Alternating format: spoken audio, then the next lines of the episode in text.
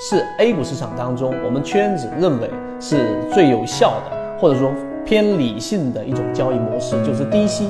对吧？你一定是在低吸的交易当中，我们认为是比我们所说的单纯的追涨打板的成功率要更高的。第二个，我们要找到那一些筹码非常干净、非常这个聚集的。那我们要找到就是大部分散户因为恐慌割肉掉的标的。第三个，超跌，它一定是达到了一定恐慌的下跌，或者是我们说单纯的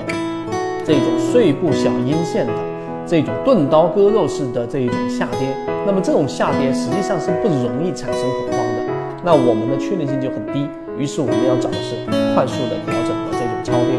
然后我们还叠加了筹码，还加上了我们刚才说的价值分析的左脑护城河，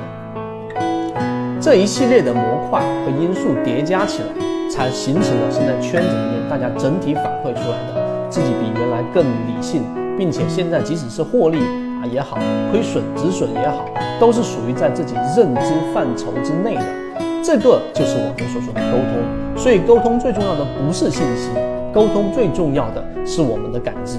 所以现在听到这里，对吧？我们花了这么长一个时间给大家讲明白之后，你就会知道信息它重要吗？它很重要。因为信息它传递的是一个啊非常快速的一个指令，中间不要掺杂着刚才我们所说的那个领导，对吧？一进来说很多的这个话里面却不包含信息，而我们现在就包含着大量的信息在里面。信息很重要，不同的模型它有什么标准，对吧？这是信息。那只有信息没有沟通行不行？我们认为也是不行的，就相当于是一个人他只练外功，他没有内功，他不理解这一套这个呃。武林秘籍也好，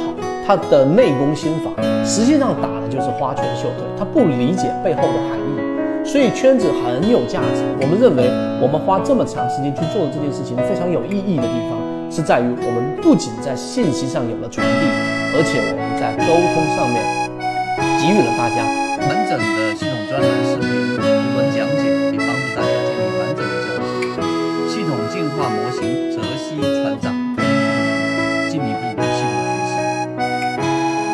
我们啊，经过验证、实践，在市场当中具有实战意义的这一种沟通所传递的这一种交易的理念，所以当这两者结合在一起之后，你在市场当中你会比大部分的散户具备有优势，具备有呃这一种很大的防御能力。所以每当市场有风险的时候，我们圈子的很大一部分，不能说全部，因为知行合一不容易嘛，但是很大一部分人。经过圈子耳濡目染，不断的这一种，我们叫泡脑子，对吧？然后慢慢的就会形成一种比较理性的交易理念。所以风险的时候，即使操作了，即使管不住手，那也是控制了仓位的。那么相反的，现在的行情，当市场出现了机会的时候，那很多的交易者他都是会这一个遵循着前面一段时间不断的筛选的鱼池和交易模式，以理性的方式来进行建仓，然后在好的行情。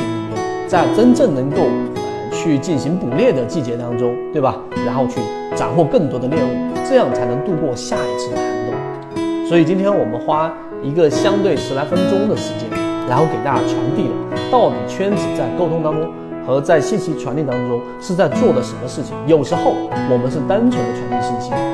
有时候我也是单纯的在给大家去做沟通，但很多时候我们是信息和沟通并行的去给大家传递。所以这种方式导致了我们圈子有了很多很不错的这一些啊结果。我们不仅仅是要看的这个结果，我们更要看它是需要一个时间周期去慢慢的去渗透，然后最终刚才我们说的沟通所改变你的一种呃这一种感受也好，认知也好。当你的认知一旦改变了，那这个时候慢慢慢慢的，我们就从原来非常混沌的交易者变为一个非常。这一个清晰并且啊相对理性的我们圈子所说一种特性，所以今天我们就讲，就像你听完这个视频，如果你能听到这个地方，啊，能看到这个地方，那你一定是我认为啊能够理解我们在做的事情，并且也已经这一个受益于或者是得益于我们所说的内容有所启发的。